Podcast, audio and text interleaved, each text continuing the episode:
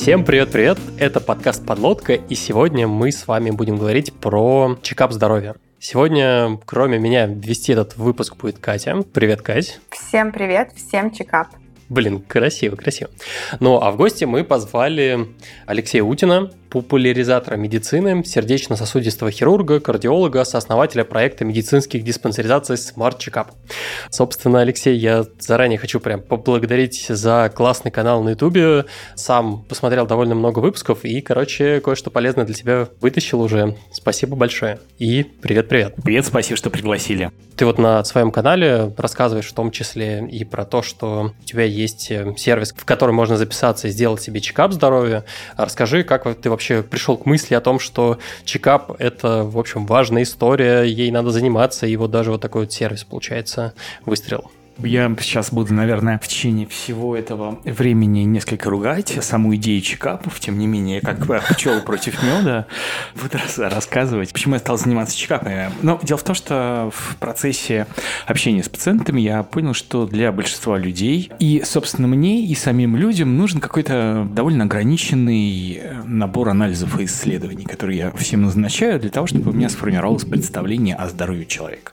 И, ну, мне в какой-то момент я понял, что можно этот набор анализов и исследований, причем это он не обязательно прям строго выверен с точки зрения какой-то науки, доказательств и так далее. Просто некоторые там, например, померить давление, ну, это одно, послушать человека, например, при помощи стетоскопа или снять кардиограмму человеку. Это такие важные моменты, которые нужны человеку, ну, просто для того, чтобы совершить с ним какой-то ритуал взаимодействия. Другие мне анализы действительно нужны для того, чтобы понять про здоровье человека, там какие-то базовые моменты. Вот, поэтому удалось это все скомпоновать в какой-то набор анализов и обследований и предложить людям. Но это именно в плане проверки сердца.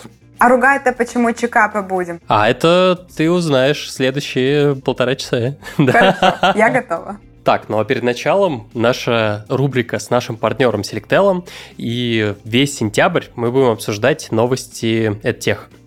Знаете, когда мы смотрели, там, ресерчили разные новости, статьи, наткнулись на такой, наверное, некоторый тренд на AR, дополненную реальность.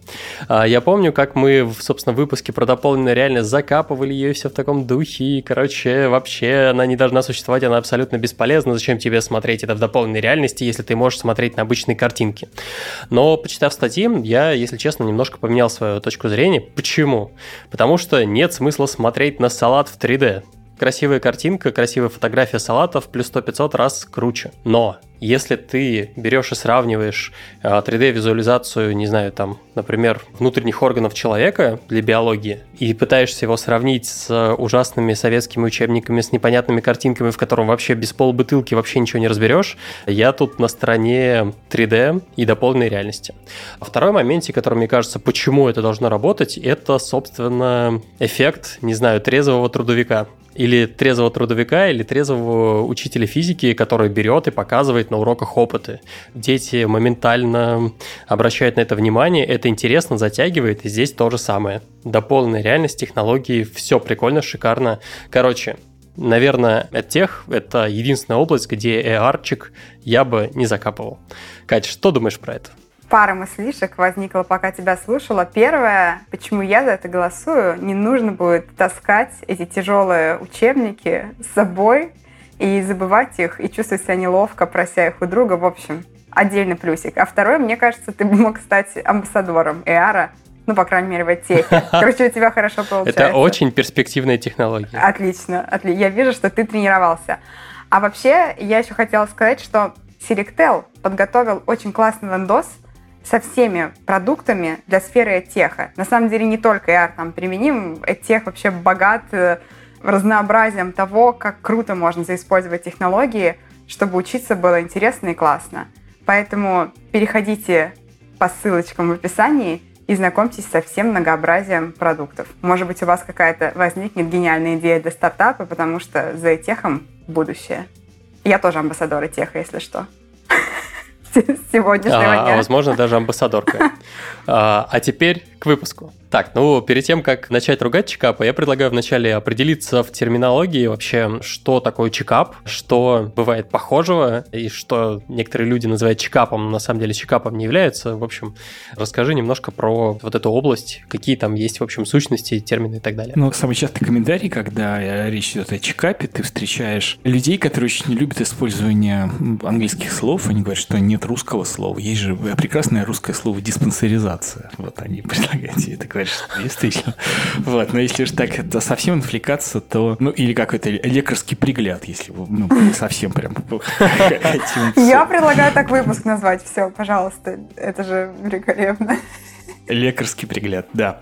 Но в целом, конечно, это все совершенно разные истории, потому что диспансеризация – это то, что тебе может предложить государство, комплекс мероприятий в целях оценки состояния здоровья определенной группы населения в соответствии с законодательством Российской Федерации. То есть это набор определенных скрининговых методик, которые наше государство выбрало для того, чтобы улучшить здоровье населения в целом. При этом наше государство сильно не запаривается и выбирает выбирает как можно более дешевые скрининговые методики. Но, собственно говоря, это все государства э, таким образом выбирают, потому что никто не будет назначать э, своему целому народу, всему народу, которого надо как можно полнее охватить вот этим лекарским прикладом, никто не будет назначать очень дорогие, какие-то супердорогие исследования, потому что государство просто разорится.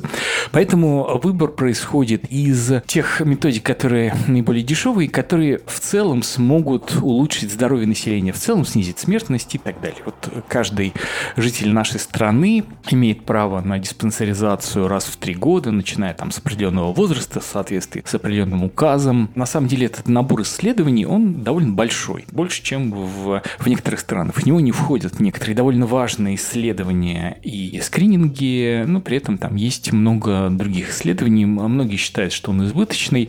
Ну и самая основная претензия к российским диспансеризациям то, что ну, она может не охватывать все-таки все население в целом. То есть у нас формально диспансеризация есть, на бумаге она есть, люди как бы проходят эти диспансеризации, но на самом деле этих людей там никто на этих обследованиях в глаза не видел. Это первое, это диспансеризация. Что такое скрининг? Скрининг – это конкретное мероприятие, которая, в отличие от диспансеризации, это стратегия для выявления определенных состояний. То есть это какое-то определенное исследование для выявления ранних признаков заболевания, которое может уменьшить смертность или снизить бремя заболевания в этой популяции. То есть скрининг – это вот конкретное какое-то исследование, которое доказанно снижает это скрининг. Скрининг может, кстати, и не снижать смертность, то есть скрининг может выявлять, например, заболевание, но при этом не снижать смертность. Так получилось например, со скринингом рака щитовидной железы в Корее, когда его проводили.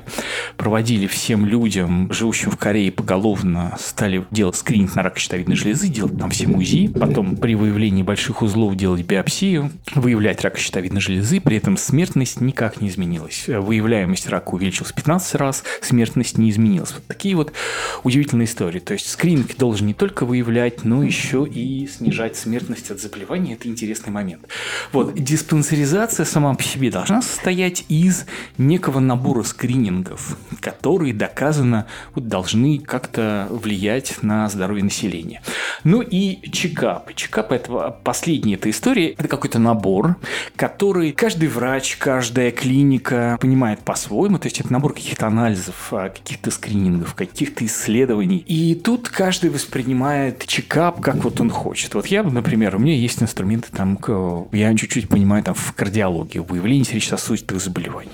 Вот я слепил этот скрининг, эм, ну, вот из каких-то анализов и обследований, которые, по моему мнению, должны выявить сердечно-сосудистые заболевания, патологию у населения. Кто-то воспринимает это по-другому. У кого-то, вот, например, э, есть лаборатория. В лаборатории нет инструментальных методов исследования, у них есть только анализ. Они говорят, у нас есть вот скрининг такой-то, и они назначают анализ, огромное количество анализов, там смотрят молибден в крови, там что-то еще, и на основании этого или назначают онкомаркеры, по которым мы потом поговорим, на основании этого они утверждают, что вот это тоже такая проверка здоровья, что это вот наш лабораторный такой чекап будет. В общем, с чекапами все гораздо сложнее, поэтому давайте поразбираемся в процессе нашей беседы. Перед этим хотел бы все-таки как-то провести черту между, может быть, чекапами и диспансеризацией, попытаться понять, правильно ли я вообще уловил суть. А, ну, диспансеризация, понятно, там, пока ты читал, прям чувствуется, ну, я не знаю, это выдержка, видимо, из закона была или еще откуда-то, ну, прям такое вот, прям чувствуется такой протокольный, скажем так, э, Канцелярный. формулировки, и это то, что предоставляет государство, и важный момент, я так понимаю, то, что это бесплатная история для человека. Да, это бесплатная история человека, каждый человек Российской Федерации имеет право на тот набор обследований, который вот есть в этом законе. А чекап, как я понял, это просто такое общее слово для набора скринингов. Чекапом, вот у тебя свой чекап, я могу прийти и сказать то, что вот, я не знаю, вот чекап от Стаса Цыганова посвящено, вот на выходе из этого чекапа я вам помогу получить важные выводы по таким-то аспектам вашего здоровья. И то есть Катя может свой сделать, и, в общем, чекапов может быть великое множество, и это, по сути, просто набор скринингов для выявления... Для выявления чего-то, там у людей, которые составляют чекап, у них могут быть какие-то соображения, они могут так воспринимать превентивную медицину, либо это просто их финансовый интерес заложен туда, в этот набор чекапов. Либо и то, и другое. Слушай, вот э, интересную вещь ты сказал по поводу диспансеризации, то, что, ну, вообще государство изначально, оно заинтересовано как бы в том, чтобы люди жили дольше. В продолжительности жизни трудоспособного населения, да.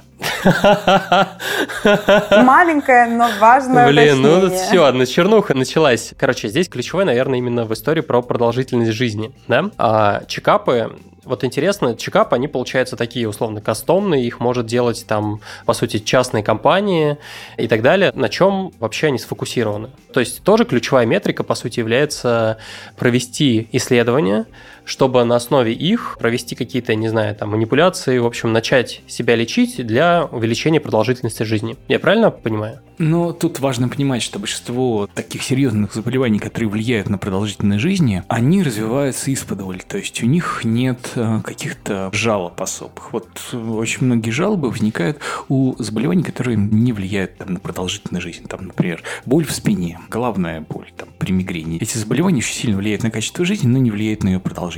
При этом там гипертоническая болезнь зачастую она никак не влияет на самочувствие человека, при этом она разрушает сосуды, разрушает органы, в которых много сосудов, главный мозг, сердце, почки, глаза, вот, и влияет на сосудистую стенку, приводит к ранним смертям, но при этом никаких жалоб до самого факта ранней смерти не возникает. Высокий холестерин тоже никаких жалоб не предъявляет. Поэтому ранняя диагностика этих состояний, она поможет нам увеличить продолжительность жизни. И в этом смысл скринингов. То есть важно всегда понимать, что скрининги, чекапы мы делаем здоровым людям без жалоб потому что если у человека есть какие-то жалобы, там совсем другие алгоритмы взаимодействия с пациентом. Если у человека возникает жалоба, он приходит, жалуется врачу-терапевту, и если врач-терапевт не может справиться с этой ситуацией, у него есть компетенция направить к профильному специалисту и в дальнейшем разобраться с этой жалобой. Хорошо там его полечат, плохо полечат, это уже другой вопрос, но, в общем, такая история. Вот чекапы, они созданы для другого. И на самом деле доказанных скринингов, которые доказанно снижают заболеваемость и смертность, их не так много, их можно, в принципе, перечислить, наверное, мы это сделаем в процессе. Ну, собственно, ты сказал о том, что есть претензии у разных людей конкретно к диспансеризации, то, что где-то она избыточна, а где-то она, наоборот, не закрывает важные вот эти вот аспекты. Может быть, тогда и перейдем и поговорим про а, непосредственно, что стоит смотреть. Я так понимаю, то, что оно еще и от возраста непосредственно зависит, э, то, что там, условно, начиная с одного возраста надо одно смотреть, э, там, более молодым наверное, это бессмысленно и так далее. То есть вот здесь я предлагаю вот с этой темы начать. С какого вообще, в принципе, возраста имеет смысл начинать проходить какие-то чекапы, о чем-то задумываться. Ты прям хочешь, чтобы я пошел по списку чекапов, да? Ну, давай так сделаем. Давай разберемся. Есть скрининги, которые мы проводим в детстве. Я, честно говоря, в детских скринингах не разбираюсь. Могу только сказать, что Американская академия педиатрии рекомендует узнать уровень холестерина еще в детском возрасте, потому что многие люди думают, что уровень холестерина – это то, что мы в течение жизни наедаем из гамбургеров, но это на самом деле не совсем так. И уровень холестерина в первую очередь зависит от наследственности. Вот если у родственников первой линии, мам, пап, братьев, сестер, пор были внезапные сердечные смерти в возрасте до 60 лет, то имеет смысл посмотреть еще в детском возрасте уровень холестерина для того, чтобы выявить врожденное повышение уровня холестерина. Когда он будет повышен в несколько раз, это может привести к раннему отложению холестерина в стеночках артерии, инфарктом и инсультом.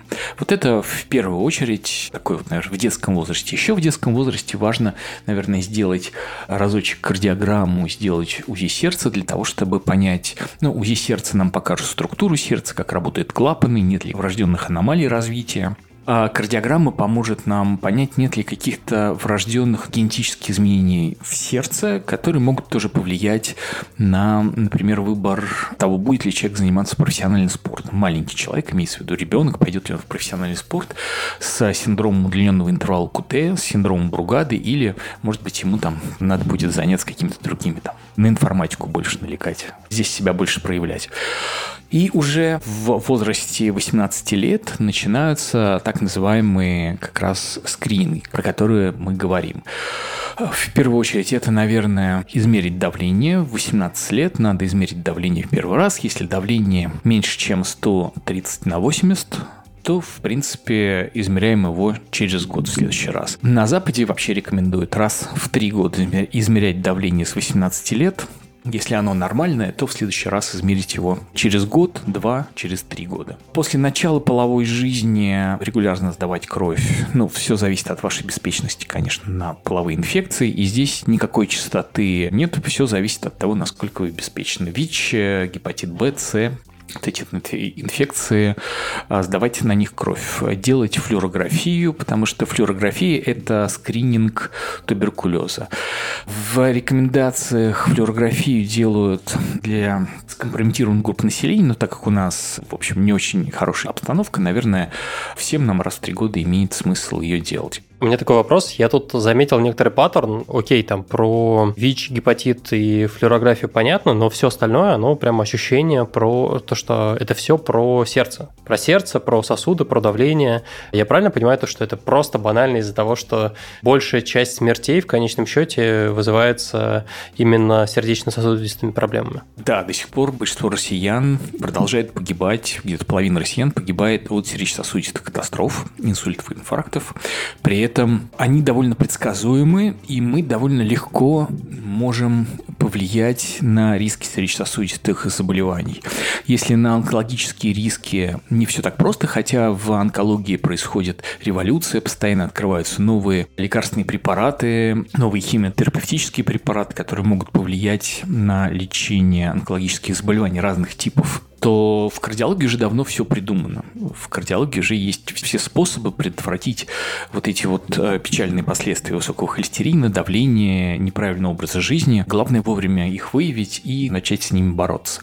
А правильно ли будет тогда сказать, что повышенная смертность от сердечно-сосудистых заболеваний и большое количество скринингов, направленных на это, как раз связано с тем, что ты говорил в начале, что здесь обычно симптоматика, ну, короче, не очень явная, и поэтому, типа, люди этого не замечают, и поэтому так все происходит. Здесь симптоматика неявная, и мы можем это выявить и повлиять, но в онкологических заболеваниях тоже симптоматика неявная, просто все-таки проблемы с онкологическими заболеваниями возникают еще позже, чем с сердечно-сосудистыми заболеваниями. И, ну, вообще строго говоря, вот отсечка, наверное, происходит лет в 40. Вот в 40 лет, условно, всех нас снимают с гарантии, и здесь уже надо точно начинать заниматься профилактикой. Единственный онкологический скрининг, который один из самых доказанных скринингов, это исследование мозга на онкогенные штаммы вируса папиллома человека и цитологическое исследование мозгов с поверхности шейки матки. Это скрининг у женщин, который нужно проводить раз в год. У нас, по-моему, с 21 года, в мире с 20 25 лет или через 10 лет от начала половой жизни.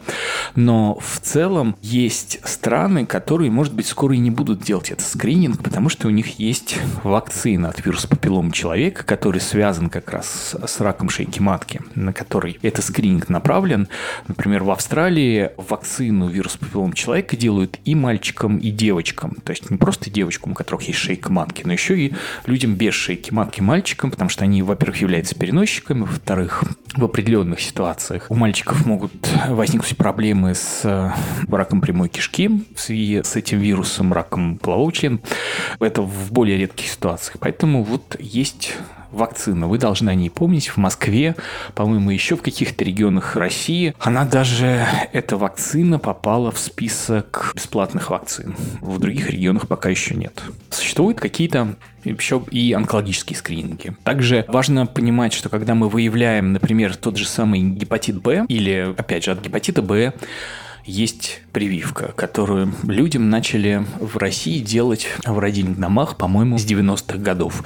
Если вы постарше, если у вас в прививочном календаре нет прививки от гепатита Б, то надо ее сделать. Можно сказать, что это тоже прививка от рака, потому что гепатит Б, он в конечном итоге, если его не лечить, он может закончиться развитием, собственно, рака печени. Это же касается и ВИЧ-инфекции, которые, если не контролировать течение ВИЧ-инфекции, если человеку не повезло заразиться этой инфекцией, а в России, как вы знаете, эпидемия ВИЧ-инфекции, и почти каждый сотый человек в России ВИЧ-инфицированный. Это довольно африканский темп роста, поэтому надо всегда думать о безопасности. Вот ВИЧ ассоциирован, если не принимать антиретровирусную терапию, не подавлять размножение вируса в организме, это может привести тоже к онкологическим заболеваниям. Здесь сразу же такой вопрос просто про ВИЧ. Мне кажется, я помню, что где-то в 2000-х годах было прямо очень много пропаганды того, что ходите, проверяйте, защищайте, все такое. А сейчас я ее практически не вижу. И я не понимаю, это мое искажение или динамика на самом деле положительная, ну, в плане падает количество заболеваний или просто прекратилась пропаганда? Нет, Россия, мне кажется, проиграла это сражение. То есть во всем мире все справились, ну, во всем развитом мире. Понятно, что Африку никто там никого не считал. Во всем мире это заболевание контролируется. В России заболевание растет. Основной путь передачи перестал быть проблемой каких-то маргинальных групп, гомосексуалов, наркозависимых. А сейчас основной путь передачи ВИЧ в России – это гетеросексуальные половые контакты. Поэтому у нас все очень плохо. Ну, посмотрите, есть несколько фильмов, фильмов про, там в том числе и Дудь поднимал эту проблему. Государству просто, наверное, ну, не очень интересно про это рассказывать, потому что у нас тут нечем гордиться. Окей, понятно. Мы поэтому, мы шли получается, по годам, остановились на 18 годах, поговорили там вот как раз про, ну, где-то в этом районе начинается а, активная половая жизнь, поговорили как раз, да, вот про тестирование на ВИЧ, гепатиты и все остальное, давление измерили, что еще? Что-то еще надо вот прям 18 лет делать или там дальше по годам, может, пойдем? 18 лет мы измерили давление, в 25 лет начали э, исследование мозга на вирус папиллом человека там и онкоцитология с поверхности шейки матки. Наверное, 30-40 лет, если мы до этого ничего этого не делали, то имеет смысл там проверить сердце. Это уже вот здесь как раз хорошо работает именно кардиочкап. То есть посмотреть, измерить давление, посмотреть уровень холестерина в крови. Еще такой показатель липопротеида малая, который есть у довольно большого числа людей в России. Этот параметр, он связан с ранним развитием атеросклеротических бляшек в стенках артерий.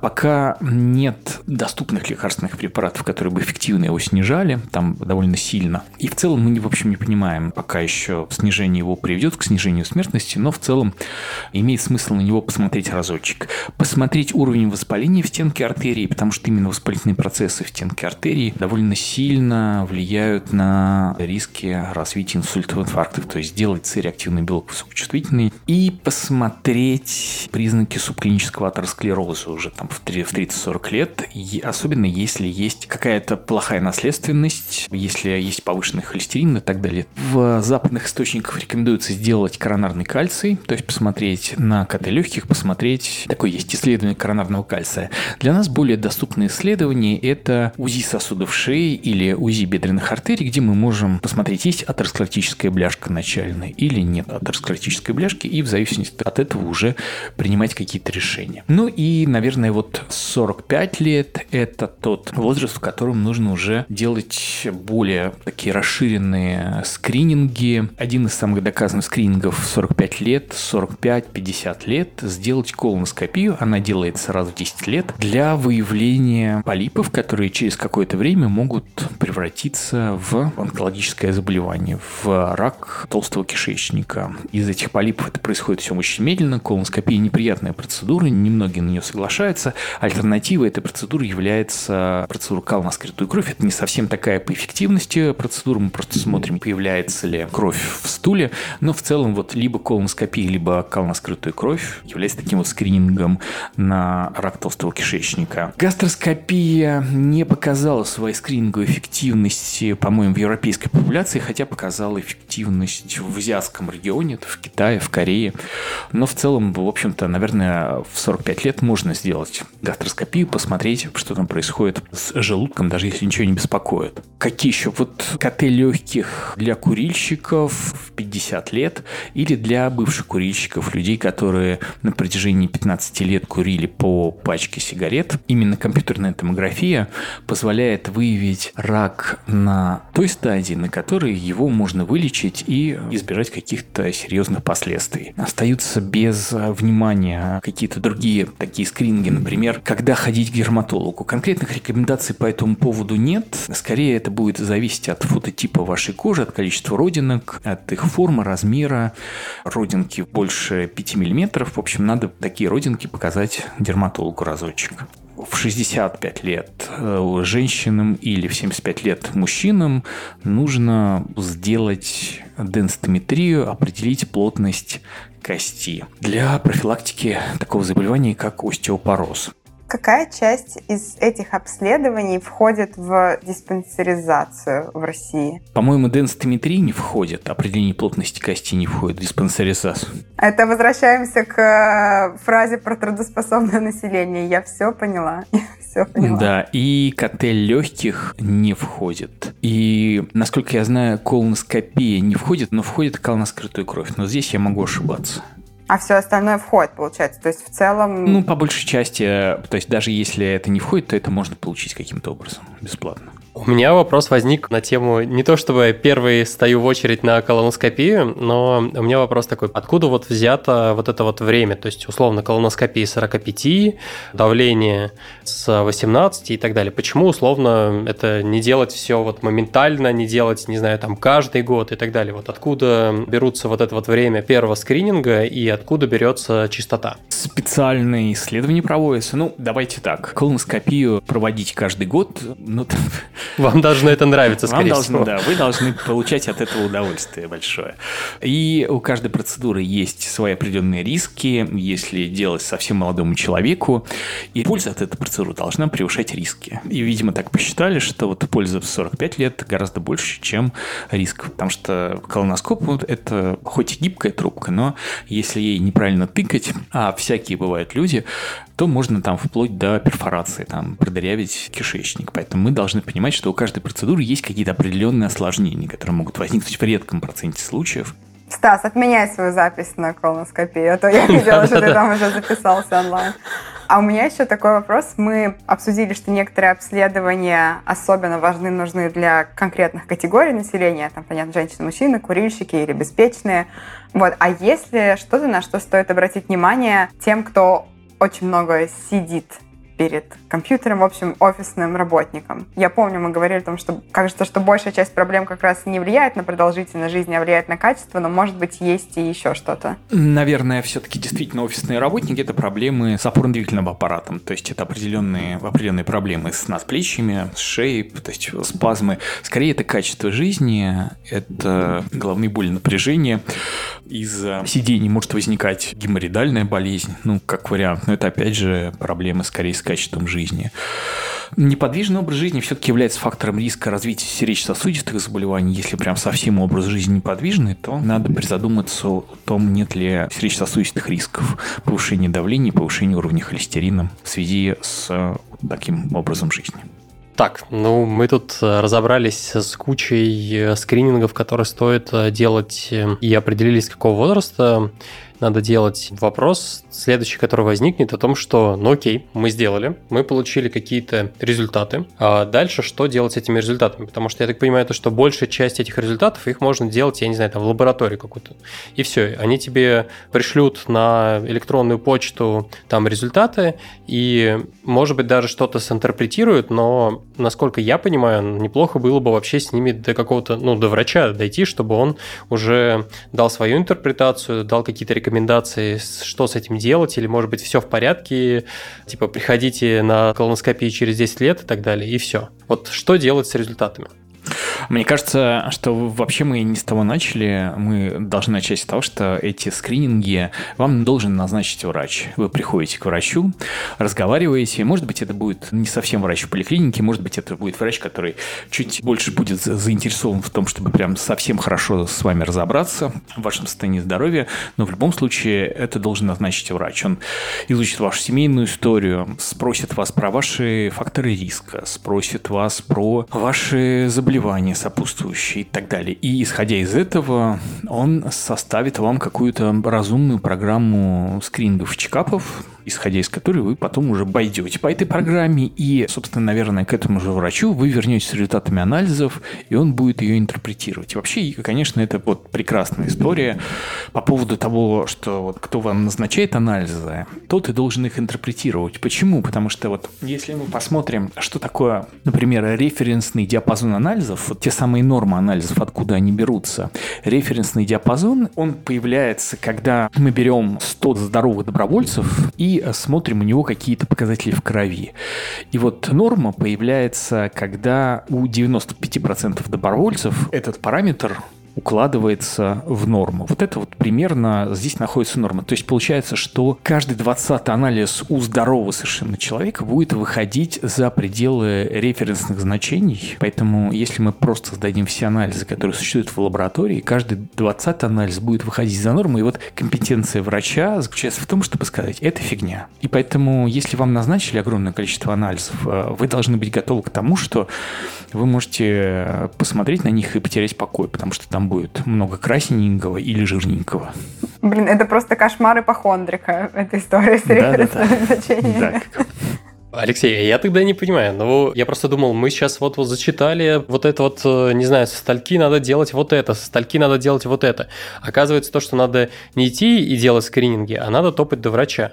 Но я просто, может быть, я какой-то дремучий и что-то не понимаю в этой жизни, но я всегда представлял себе так, то что тебя что-то тревожит, не забивай, топай к врачу, приходишь к врачу, он такой, да, так, рассказывайте, что вас беспокоит, и только после этого тебе назначают какие-то анализы, еще что-то, ну и дальше, соответственно, происходит лечение.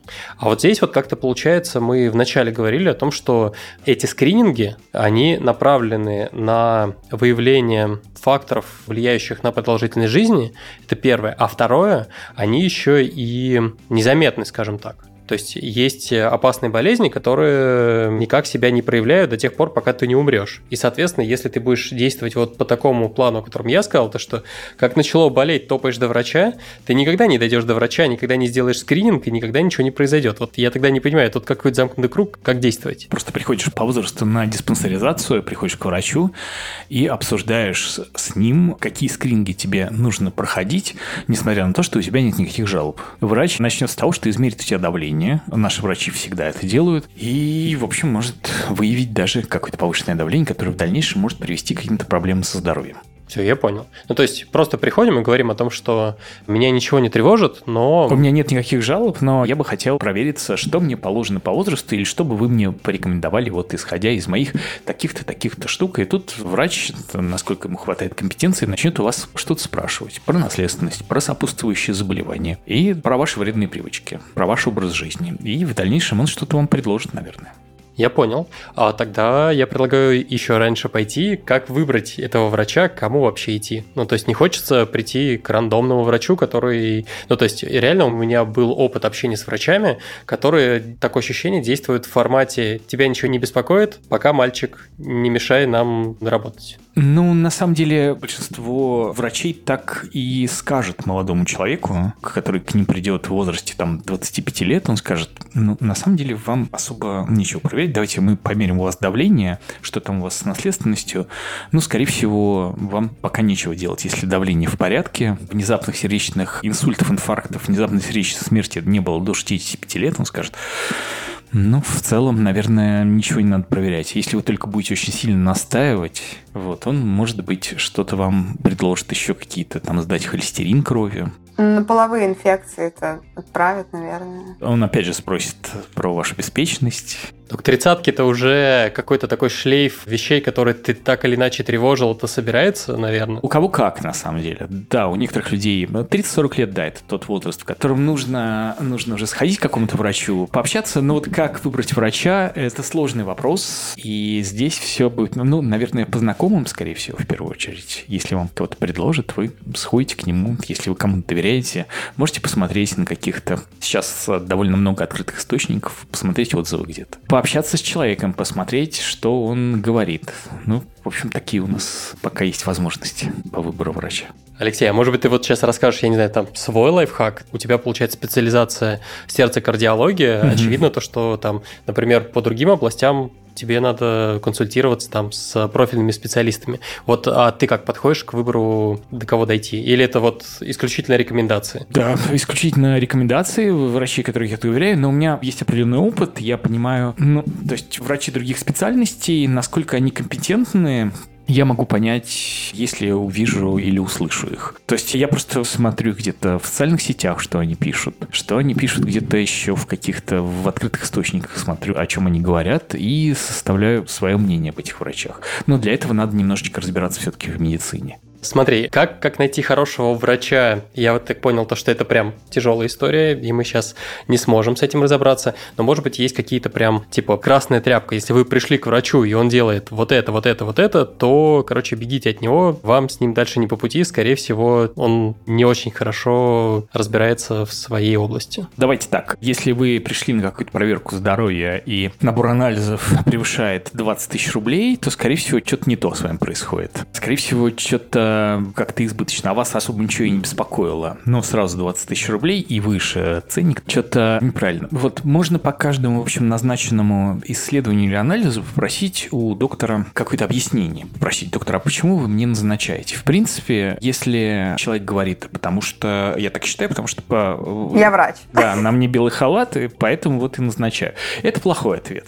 Если доктор говорит, вот есть такое-то исследование, я вот согласно ему вот назначаю этот анализ и может вам прям показать это исследование где-нибудь. И, в принципе, не обламывается это делать. Он такой говорит, ну, хороший вопрос, вот э, я считаю, и подробно объясняет. То есть человек, который объясняет вам, почему он это делает, это хороший признак того, что человек, в общем-то, настроен.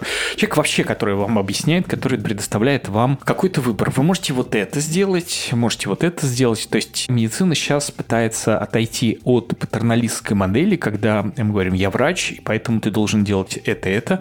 Даже в самых сложных и тяжелых случаях врач должен подробно объяснить, что будет в результате этого исследования, в результате этой там, операции, этой интервенции, подробно объяснить, предоставить человеку выбор и после уже там сказать, какие есть альтернативы. Наверное, вот это хорошие признаки. Если у вас есть какие-то сомнения по поводу выбранной тактики исследования или выбранной тактики терапии, он может довольно спокойно сказать, ну вот попробуйте еще там получить второе мнение у моих коллег.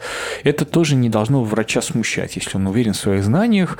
Получается, что медицина это не совсем точно наука, то есть там есть определенная все-таки экспертная область, и может быть два правильных решения на самом деле для одной и той же проблемы, поэтому, в общем, человек может выбрать две ситуации. Например, он может выбрать, делать ли ему колоноскопию или сдавать колоноскрытую кровь. Оба этих решения могут быть правильными в случае конкретного человека, если, например, ему не хочется делать колоноскопию по разным там соображениям.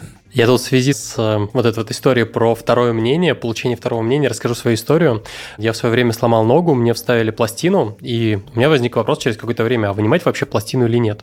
Я пошел общаться с хирургами, и прям сразу не сдалось. Первый сказал, по-моему, что да, второй сказал, что нет, третий сказал, что да, четвертый сказал, что да, потом два нет, и, короче, в итоге на выходе 9, 9 э, мнений всевозможных я получил примерно равенство, там 4 на 5 было. И после этого, ну, я все-таки принял решение вынуть. Ну, то есть, не знаю, меня скорее убедили, соответственно, врачи, которые говорили, ну, рассказывали о возможных последствиях, и я решил просто в этом плане снизить риски, принимая риск, который возникает при операции дополнительной. Интересный вопрос по поводу вот этих вот всех анализов. Мы немножко это упоминали раньше по поводу наследственности. О том, что если вот, получается, там у ближайших, там у родителей, соответственно, или там, я так понимаю, у ближайших родственников тоже смотрят, если были какие-то вот прям ранней смерти и вот такие вот прям отклонения явные, то это, соответственно, на тебя тоже может влиять, и у тебя тоже такое может вылезти. Почему вот в чекапе, который, ну там не чекапе, в списке скринингов, которые мы делали, ничего не было про изучение генов, исследование их и выявление как раз вот э, возможных наследственных проблем? Многие наследственные проблемы, они там очевидны. Например, если у человека есть высокий уровень холестерина, у родственников первой линии, то с вероятностью 50% у родственников тоже будет повышенный уровень холестерина, и довольно просто просто взять и измерить этот уровень холестерина. Высокое давление тоже, 50 различных генов, связанных с высоким давлением, они могут так или иначе передаться человеку. И в определенных условиях, там, например, высокого стресса, избыточного веса, избыточного употребления соли, эти гены могут проявиться и привести к развитию гипертонической болезни. Тоже с высокой долей вероятности. Стоит ли нам делать генетический тест для выявления? Ну, а что он нам показывает? Что, ну, гораздо проще просто измерить давление, чем делать гейт. Проще и дешевле. Есть разные виды генетических тестов. Те, которые вот условно за 15-19 тысяч рублей, вот эти вот, это просто такая игрушка, которая не создана для того, чтобы ставить медицинские диагнозы. Там можно посмотреть, как метались твои исторические предки в каменном веке по Африке, и потом там какие-то, сколько у тебя процентов гена неандертальцев находится в крови. Но на самом деле медицинское применение этого теста, оно невысокое, потому что оно смотрит не целиком всю генетическую информацию, оно смотрит, вот когда вы едете на поезде из Питера в Москву на учет, то оно смотрит, как, как будто вы смотрите под фонарями, под фонарными столбами, вот эти участки ДНК. Если вы попадете, что-то найдется. То есть есть у этого исследования нет исключающей ценности. Ну и потом этих генов огромное количество, с большинством из них мы не знаем, что делать, как их интерпретировать и так далее, поэтому генетические исследования, они нужны в каких-то отдельных ситуациях, например, вот как было э, самый яркий случай, это э, случай с Анжелиной Джоли. У всех ее родственников материнской линии был рак молочной железы. Там вот это вот связанные с поломкой в гене Персея-1 или Персея-2, который очень часто бывает у евреев Ашкенази, там в связи с тем, что это был какой-то бутылочное горлышко у них. В общем, бывает эта поломка, и вот э, у всех родственников по материнской линии была такая поломка, и Анжелина Жоли пошла и сделала генетический тест, который показывал все поломки в генах, которые могут привести к раннему развитию рака молочной железы, женских репродуктивных органов.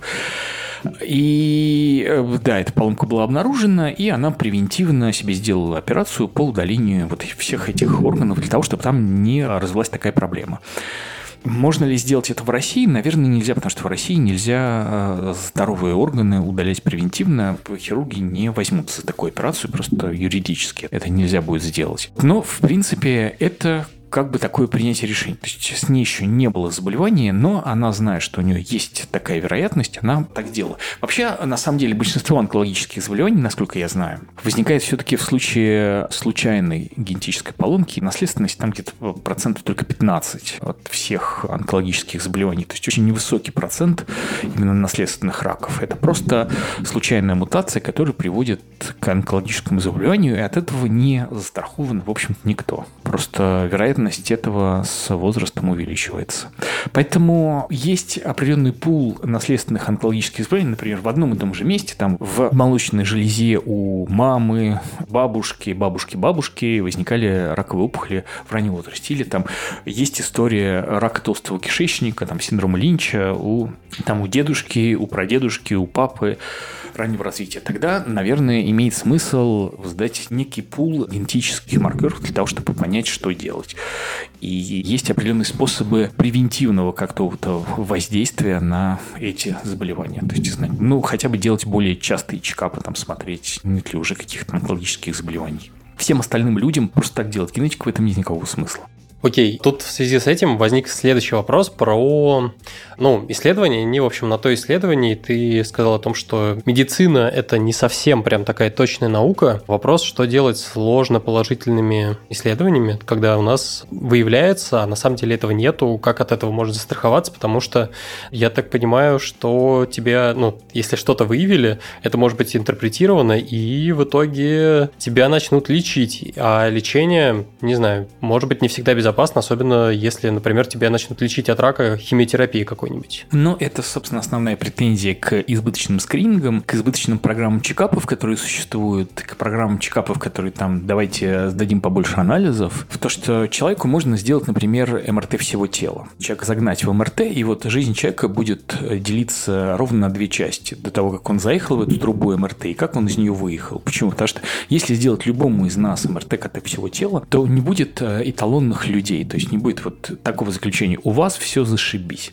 Вот такое заключение вы никогда, никогда не получите. Вам что-то обязательно опишут. Там какие-нибудь кисты в почках, гемангиомы в печени, там грыжи в поясничном отделе. То есть что-то в вас обязательно найдут. И даже если вы абсолютно спокойный, как удав, не склонный к тревожности человек, вы можете там ночью как-нибудь лунной проснуться, бессонницы, вы будете думать, лежать и думать, а как же там моя киста в почках поживает? Не увеличилась ли она в размере? Не озлокочествилась ли она? И через какое-то время, ну, конечно, вы пойдете ее дальше проверять и так далее. Это целая история. То есть вместо того, чтобы жить спокойно, вы начнете чуть-чуть вот тревожиться, визуализировать эту кисту в своей голове, вместо того, чтобы заниматься какими-то другими делами. Нужно ли вам знание, нужно ли вам это было это МРТ всего организма по цене там автомобиля среднего класса? Не, не знаю, не думаю, что нужно. Есть еще история с онкомаркерами, которые существуют не для того, для чего их используют. То есть они существуют для того, чтобы там, например, определять эффективность терапии, например, при онкологических заболеваниях, определенные показатели. Но их решили использовать для такой ранней диагностики, а этого делать не нужно, потому что большинство онкомаркеров назначены без показаний. Ну, хорошо, если у вас ничего не будет обнаружено. Но бывают так называемые ложноположительные результаты.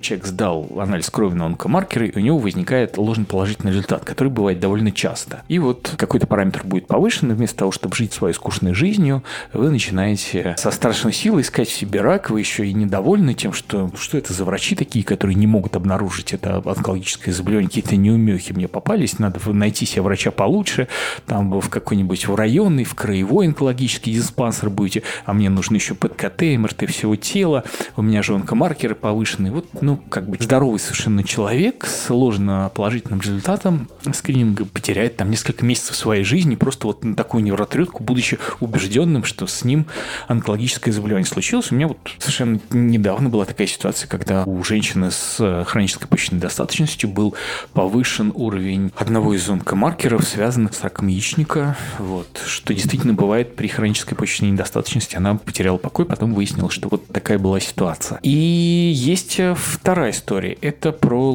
ложно-отрицательные результаты, когда все в порядке, у человека есть какие-то жалобы, он пошел, сдал кровь на онкомаркеры, все в порядке, он такой успокоился, ну, значит, мне кажется. Вот. А у него на самом деле, если бы не эти онкомаркеры, он бы, может быть, дальше пошел бы к врачу, добился бы приема у специалиста, и специалист отправил бы его на какое-то там обследование, на какой-то скрининг, что выявило бы у него онкологическое заболевание на ранней стадии, которое можно было бы эффективно пролечить. Но человек успокоился успокоил себя тем, что с онкомаркерами у него все в порядке, никуда не пошел, и в следующий раз он пришел уже к врачу уже на поздней стадии, когда прям уже все было в огне. А выявлялось бы у врача это не по онкомаркерам? Не по онкомаркерам, конечно. То есть это выявлялось бы на скринингах. То есть онкомаркеры для ранней диагностики не используются. Они используются там для проверки, например, эффективности терапии в данном случае. Но просто так сдавать их бессмысленно, ровно потому, что количество людей, потерявших покой после сдачи онкомаркеров, превышает количество людей, при которых эти онкомаркеры что-то действительно показывают. Либо вот как, например, с раком простаты. Мы знаем, что, ну, вроде бы есть рекомендация сдавать там онкомаркер ПСА мужчинам, кто-то говорит после 40 лет, кто-то говорит после 50 лет, кто-то говорит позже. И действительно, рак простаты – заболевание, которое поражает очень многих мужчин. Но вот есть такая история, что пожилые мужчины очень часто умирают с раком простаты, но не от рака простаты. Очень высокий процент мужчин в возрасте 80 лет имеет там злокачественные клетки в своей простате, но при этом это очень неагрессивный рак, который вот он там есть и есть. Но если сдать онкомаркер, он будет повышен, мужчине сделают операцию, возникнут проблемы, возникнут недержание мочи, какие-то проблемы с эрекцией, и мужчина потеряет качество жизни, но при этом похоже, что эта ранняя диагностика рака простаты на фоне ПСА не влияет на продолжительность жизни. Ну, то есть это довольно спорная такая история. Это скрининг, он то появляется, то исчезает. Но в целом мы, мы должны понимать, что выявление рака не всегда влияет на продолжительность жизни, как мы уже говорили про щитовидную железу с вами до этого. Мы тут немножко поговорили про, в общем, разные позиции. Условно, есть вот крайняя степень, это то, что ой-ой-ой, какой-то показатель, что-то с ним пошло не так. А вторая альтернативная, я так понимаю, сторона, это когда люди абсолютно забивают. Ну, то есть пока прям плохо не станет, проверяться не пойдут. Мы, с одной стороны, вроде как просуждали про это, а с другой стороны, не знаю, вот какая вообще рекомендация врачей на тему скринингов и вот, вот этих вот проверок? Я правильно понял, то, что вот есть вот эта табличка, по ней шпарим в определенные, там, в зависимости от своего возраста, и все у тебя будет условно хорошо. В том-то и дело, Станислав, что все очень просто, с одной стороны, с другой стороны, почему-то есть две категории людей. Первые считают, что я вообще не пойду к врачам, вдруг они у меня что-то найдут. Это люди, наши родители, люди пожилого возраста, очень боятся ходить к врачам, очень боятся делать какие-то там простейшие обследования. Просто им надо объяснить, что нужно там измерять давление, измерять уровень холестерина, там посмотреть сосуды шеи, если с этим что-то не то, то что-то нужно с этим делать. Принимать какие-то препараты, нормализующие давление, нормализующий уровень холестерина. И есть вторая категория людей, которые считают, что вот, да, там они посмотрели, они занялись биохакингом, они узнали у себя уровень молибдена, лития в организме, соотношение там омега-индекс и так далее. И они занимаются нормализацией у себя, там, например, э, содержанием молибдена в организме, нормализацией уровня витамина В12 в организме, нормализацией других витаминов, при этом совершенно не обращая внимания там омега-3 индекса. При этом они игнорируют показатели там, высокого давления, они игнорируют показатели высокого холестерина. То есть я неоднократно видел, как что люди пьют огромное количество БАДов для того, чтобы вот все это у себя пофиксить, но при этом совершенно игнорируют то, что у них высоченный уровень холестерина, они не принимают никакие препараты, при этом считают, что БАДы это как бы они природные, безопасные и так далее, и поэтому их можно есть горстями, а вот это таблетки-то вредные химии, это я пить не буду. И это какое-то такое двоемыслие меня всегда, конечно, поражало в людях.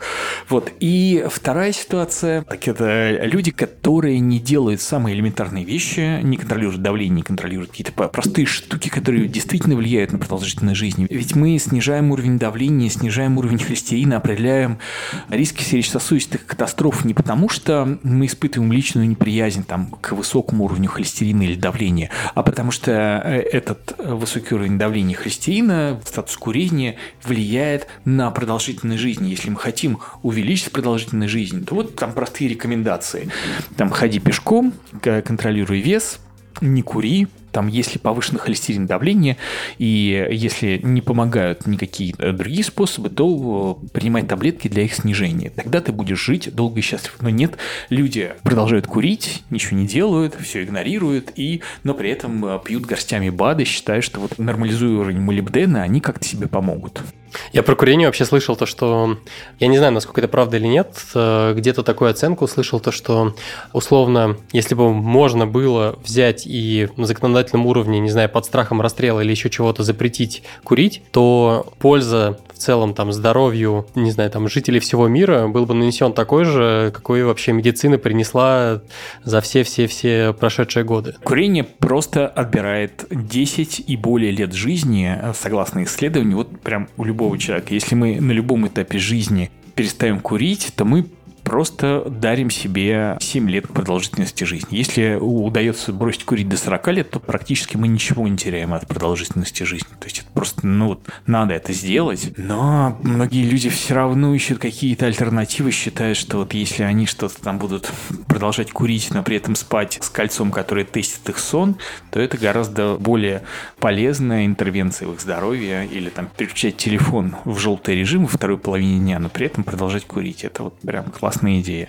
По поводу выравнивания показателей, я так задумался о том, что если выравнивается же к референсным показателям, то есть на самом деле, если взять ту самую выборку из здоровых людей, получается то, что вот те самые 5%, которые оказались такими экстремальными значениями, если бы люди действовали, вот эти вот 5% из здоровой группы действовали таким образом, что попытались выровнять показатели, они бы, по сути, себя насиловали на тему того, чтобы оказаться вот внутри вот этой группы, но тогда бы, если бы они сделали, все равно кто-то бы выпал, и им снова надо было бы, соответственно, подкручивать свои показатели. На самом деле, получается, примерно так выглядит. Да-да-да, все это подкручивание показателей. Вот есть, например, очень модная история, опять же, там, поискать у себя высокий гомоцистеин.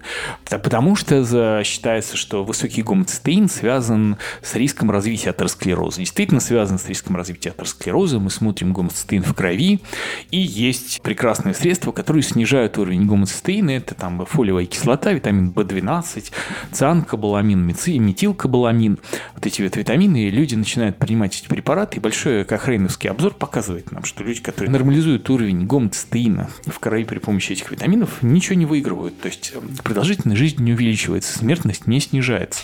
И имеет ли смысл нам смотреть уровень гомоцистеина, если те препараты, которые влияют на его снижение, никак не влияют на продолжительность жизни?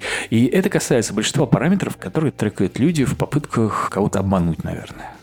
Так, ну что, в завершении я предлагаю поговорить прям про такую рациональную тему, которой наверняка задумались э, многие наши слушатели.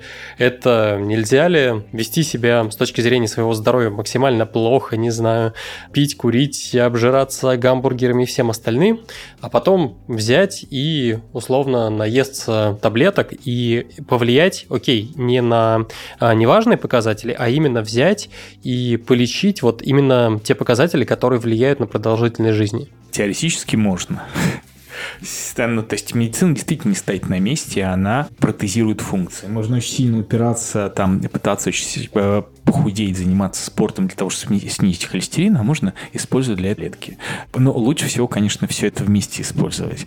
Пока абсолютное вот это вот протезирование здоровья при помощи таблеток у нас не получается. Все равно это протез. Он не совсем будет хорошая походка, он будет скрипеть, будет выглядеть некрасиво. То есть снизить уровень давления при помощи таблеток, либо за счет контроля веса, сверхусилий по снижению веса, по регулярным кардионагрузкам, полному отказу от соли, тоже, в общем-то, возможен до определенного уровня.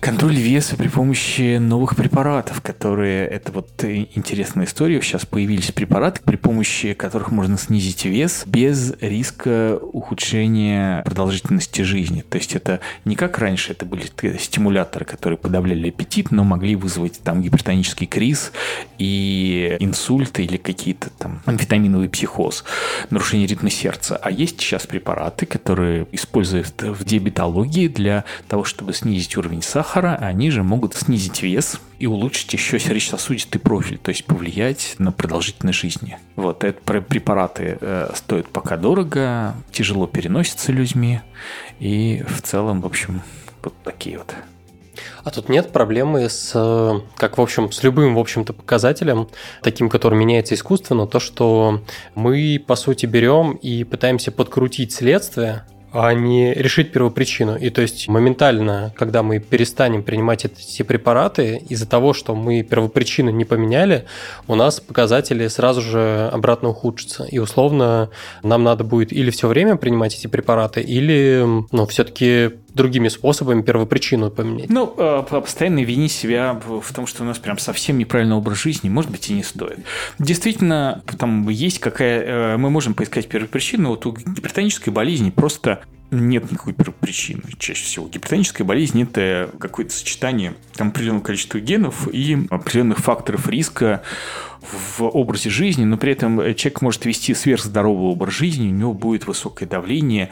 И какую здесь мы найдем первопричину? Никакой. А, перестать заниматься спортом. Нет, есть такие генетические паттерны. Почему, например, так много гипертонической болезни? Почему так много высокого давления? Почему так много высокого холестерина в популяции? Действительно много, где-то порядка там 40% у нас популяции гипертоников, 50% людей имеют довольно высокий уровень холестерина. Почему мы об этом говорим? Да потому что проблемы эти, они несущественны с точки зрения эволюции, потому что все эти гипертонии и высокий холестерин, они приводят к инсультам, инфарктам в возрасте, когда человек уже оставил потомство. То есть он оставил потомство в 20 лет, а инсульт, инфаркт он умер в 60 лет. То есть э, это первопричина, эти гены, они никаким образом ни на что не влияют. И поэтому их полно у нас.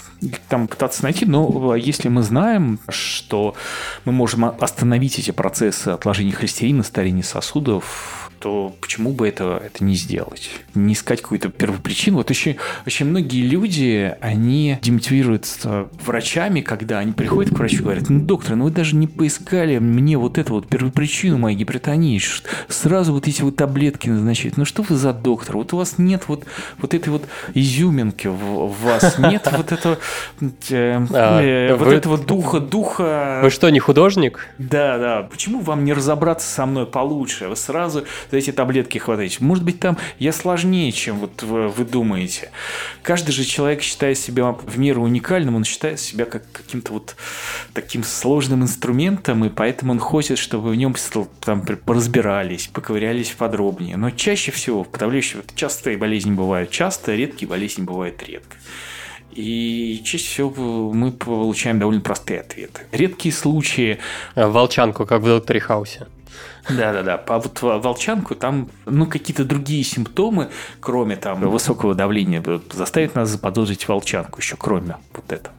Ты сказал о том, что вот врачи могут нас там демотивировать. Э, я предлагаю в финальной части попробовать замотивировать и как-то, не знаю, там э, подбить и дать, может быть, какие-то для наших слушателей финальные рекомендации на тему чекапов.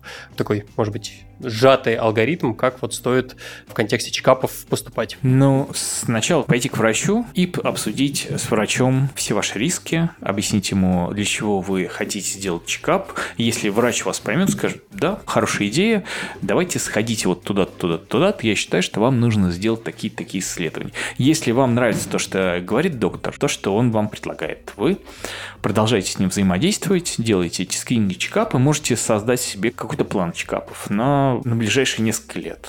Вот, поставьте их себе в календарик, и когда у вас в этом календарике выпадет вот этот, вот этот чекап, просто его пройдите. Вот, собственно, и все, что вы можете сделать для своего здоровья. Если у вас появляются какие-то жалобы, своевременно обращайтесь к врачам и корректируйте жалобы. Выбирайте врачей получше. От этого лучше сходить может быть, иногда лучше чуть-чуть больше времени потратить на поиск врача, чем пойти к первому попавшемуся врачу, который может вас немножечко направить не в том направлении. У нас есть некоторые проблемы с качеством некоторых медработников, так скажем. Так, ну что, тогда я предлагаю подводить черту.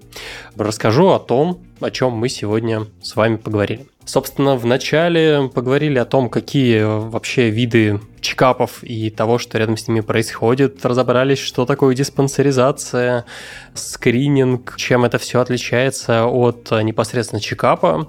Поговорили, собственно, ради чего это все затевается. Да, затевается это ради увеличения продолжительности жизни. Дальше поразбирались, какие чекапы стоит, соответственно, проходить. Вот, как Алексей в подведении итогов сказал, что идите в первую очередь до врача, выбирайте хорошего врача. Дальше поговорили про всевозможные интерпретации, с какой позиции стоит подходить к своему здоровью, меньше знаешь, крепче спишь, или стоит прям бежать и выравнивать все показатели, это обсудили. Ну и под конец про срезание углов, можно ли купить свое здоровье, можно ли все залить таблеточками. Алексей, Большое спасибо, что пришел и рассказал нам про чекапы. Мы обязательно приложим ссылочки ссылочки я тебе, я не знаю, вот э, Алексей для нас э, подготовил еще презентацию, я не знаю, сможем мы не сможем ее пошарить в каком-то виде. Если сможем, то, соответственно, приложим тоже в ссылочке. Сходите туда, посмотрите, там может быть интересно. Алексей, еще раз спасибо, что пришел к нам. Да, спасибо, что пригласили. Ну что, на этом все. Это был выпуск про чекапы здоровья. С вами была Подлодка. Всем пока-пока. Всем пока.